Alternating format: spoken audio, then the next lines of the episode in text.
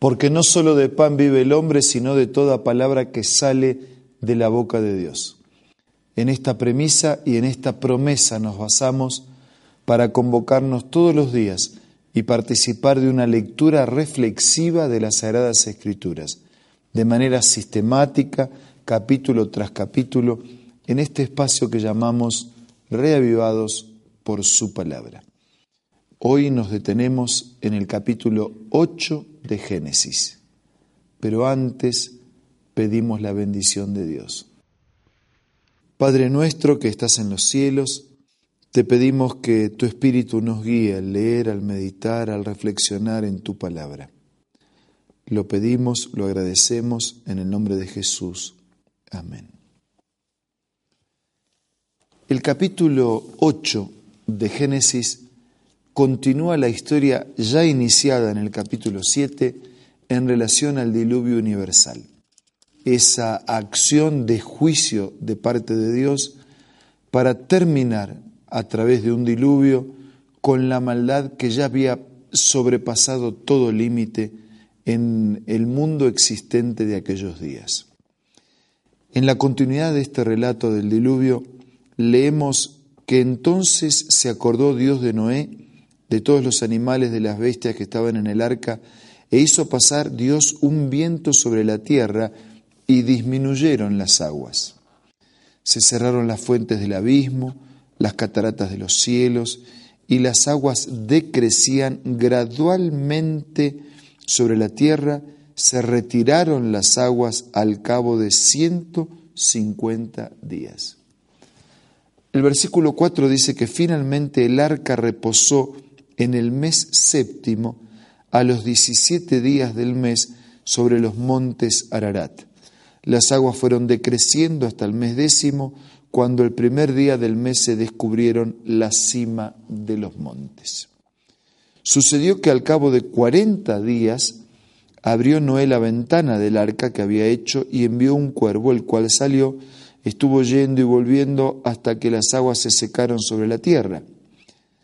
Envió también una paloma para ver si las aguas se habían retirado de sobre la faz de la tierra, pero no encontró la paloma donde posarse y también volvió al arca porque las aguas todavía cubrían toda la faz de la tierra. Entonces Noé extendió la mano y tomándola la hizo entrar consigo en el arca. Esperó todavía siete días más y volvió a enviar la paloma fuera del arca y la paloma volvió a él a la hora de la tarde trayendo una hoja de olivo en el pico y entonces Noé supo que las aguas se habían retirado sobre la tierra. Esperó siete días más, envió a la paloma, pero ésta ya no regresó. Sucedió que en el año 601 de Noé, en el mes primero, el primer día del mes, las aguas se secaron sobre la tierra y quitó Noé la cubierta del arca. Miró y vio que la faz de la tierra estaba seca en el mes segundo, a los 27 días del mes, se secó la tierra. Entonces dijo Dios a Noé, sal del arca con tu mujer, tus hijos y las mujeres de tus hijos. Versículo 17. También sacarás todos los animales que están contigo, de toda la especie de ave, de bestia, de reptil, que se arrastra sobre la tierra, que vayan por la tierra, que fructifiquen y que multiplíquense sobre la tierra hay un nuevo comienzo después del diluvio. Salió pues Noé con sus hijos, su mujer y las mujeres de sus hijos, todos los animales, todo reptil, toda ave, todo lo que se mueve sobre la tierra según su especie que estaba dentro del arca, salieron. Y entonces Noé edificó un altar, un altar para Dios. Tomó de todo animal limpio, de toda ave limpia, ofreció holocausto en el altar, y al percibir Jehová el olor grato, dijo en su corazón, no volveré a maldecir la tierra por causa del hombre, porque el corazón del hombre se inclina hacia el mal desde su juventud, ni volveré a destruir todo ser viviente como he hecho. Mientras la tierra permanezca, no cesarán la sementera y la siega, el frío, el calor, el verano y el invierno, el día y la noche. Y en ese nuevo comienzo, eh, queda nuevamente reglamentado, ¿no? o sea, establecido los movimientos, eh, el tiempo de la siembra, el tiempo de la cosecha, el frío, el calor, las estaciones, el verano, el invierno, el día, la noche. Y así está, concluye el relato del diluvio eh, presentado en el capítulo 8 del libro de Génesis. Y yo quisiera ahora tomar algunas aplicaciones de este relato. La primera es que Dios es amor, pero es también justicia, y que el amor de Dios y su justicia tiene un límite. La maldad había llegado a límites tan insostenibles y a puntos tan insostenibles que Dios tuvo que actuar terminando con el pecado. Eh, Dios no quiere terminar con el pecador, si fue Dios el que creó a la criatura, pero Él quiere terminar con el pecado para purificar la tierra y proveernos una vida nueva, una vida definitiva. Así que el amor y la paciencia de Dios tiene un límite. El proyecto de Dios no es la destrucción del pecador, sino la destrucción del pecado, a menos que el pecador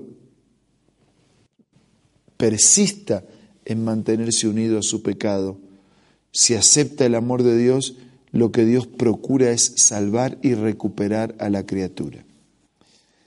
El tercer comentario que quiero hacer es que siempre, aceptando la orientación de Dios, podemos salvarnos de los diluvios o del diluvio que enfrentamos. Cuando Noé escuchó que el mundo sería destruido por el diluvio, estaba recibiendo una noticia nueva. Nunca había llovido. Y cuando él tuvo durante 120 años que predicar que el mundo sería destruido por el diluvio, fue objeto de burlas y de menosprecio. Pero Noé no siguió por su lógica ni por las burlas de los que lo criticaban. Siguió por la segura palabra de Dios que vive y que permanece para siempre. Por eso él y su familia fueron salvados de la destrucción, porque refugiados en el arca, en los brazos, en la voluntad, en el poder de Dios, podemos esperar y aspirar lo mejor para nuestra vida, para nuestra existencia. Por eso esta historia está no solo para contarnos eh, desde la cronología bíblica, sino para ilustrarnos que así como en el pasado Dios hizo un nuevo comienzo cuando destruyó la maldad y el pecado imperante en aquellos días, Dios quiere en el futuro, cuando el pecado concluya y sea estirpado para siempre, ofrecernos una vida nueva por la eternidad. La vida que planificó desde el comienzo y que nosotros perdimos por nuestra elección equivocada y caprichosa.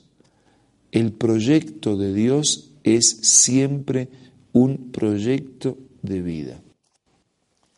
La pregunta es si nosotros aceptamos este proyecto de vida que Dios tiene para nosotros.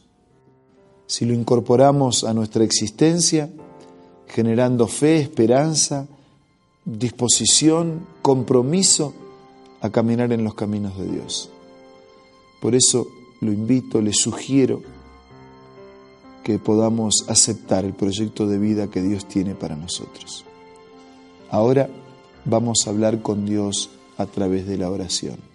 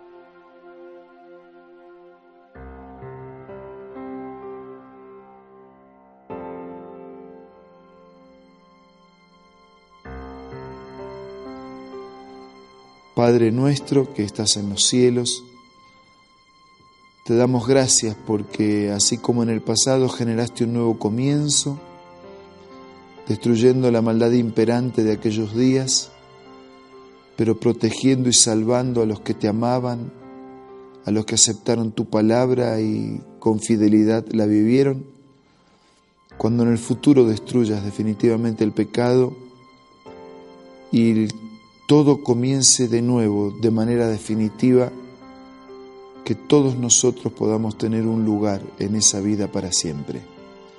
Por eso hoy y ahora aceptamos tu proyecto de vida para nosotros. Bendícenos, condúcenos, asístenos con tu gracia. Lo pedimos, lo agradecemos en el nombre de Jesús. Amén.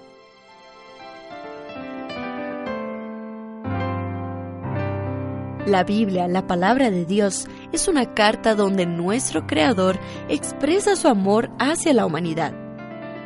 Es una recopilación de textos que en un principio eran documentos separados, escritos por varias personas, todas ellas inspiradas por Dios. Primero en hebreo, arameo y griego durante un periodo muy dilatado y después reunidos para formar la Biblia cristiana está dividida en dos grandes secciones, el Antiguo Testamento con 39 libros y el Nuevo Testamento con 27. En la Biblia se desarrolla la historia de la salvación de Dios al hombre. En toda ella hay una línea conectora que une todo, Jesucristo. Es el personaje principal de la Biblia y el cual trae la revelación definitiva de Dios. Es considerada también el manual de nuestro fabricante. Es vital tener este ejemplar en casa y descubrir su valioso mensaje. Busca también en tu App Store o Play Store y encontrarás varias opciones. No olvides descargar también el aplicativo Reavivados por su palabra y sigue la secuencia de su lectura. La Biblia es la palabra de Dios. Muchas gracias por su compañía de hoy. Nos reencontramos mañana para seguir viajando juntos por las páginas de la Biblia, en este reavivados por su palabra.